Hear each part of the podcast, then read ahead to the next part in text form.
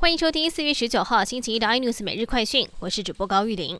指挥中心正式开放自费疫苗接种预约，首日成效不错。台大医院九次的自费接种时段都已经秒杀额满，还要考虑加开下午接种门诊。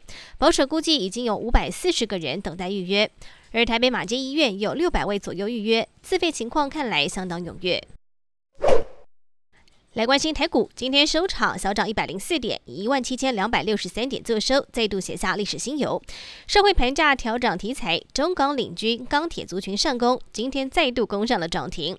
一个礼拜之内两度攻上涨停，相当罕见。而钢铁族群维持多头走势，包括了海光、丰兴、化辉等二十档钢铁个股都攻上了涨停价。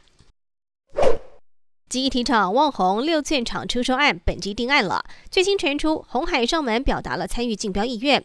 如果顺利成案，旺宏可以借着红海拓展更多的出海口。同时，旺宏与红海对车用领域都相当积极，将能够透过红海的 M H 联盟平台深化相关的布局。日本原子能研究开发机构成功研发出了新的技术，有望可以利用猪骨来回收福岛第一核电厂核子事故所产生的放射性物质。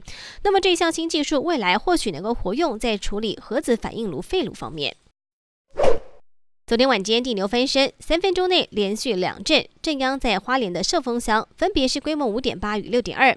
气象局也表示说，台湾陆地地震是比较少见的。这个地区更是今年的最强震。根据记录，这个地方也是一九九零年来第二强震。现在不排除大约一个礼拜之内还会有余震发生，甚至两到三天之内规模会有五以上余震的几率，大家要特别注意。更多新闻内容请锁定有线电视八十八 MOD 五零四 iNews 正正晚报，或上 YouTube 搜寻三零 iNews。感谢台湾最大 Podcast 公司声浪技术支持。您也可以在 Google、Apple、Spotify、KKBox 收听最新 iNews 每日快讯。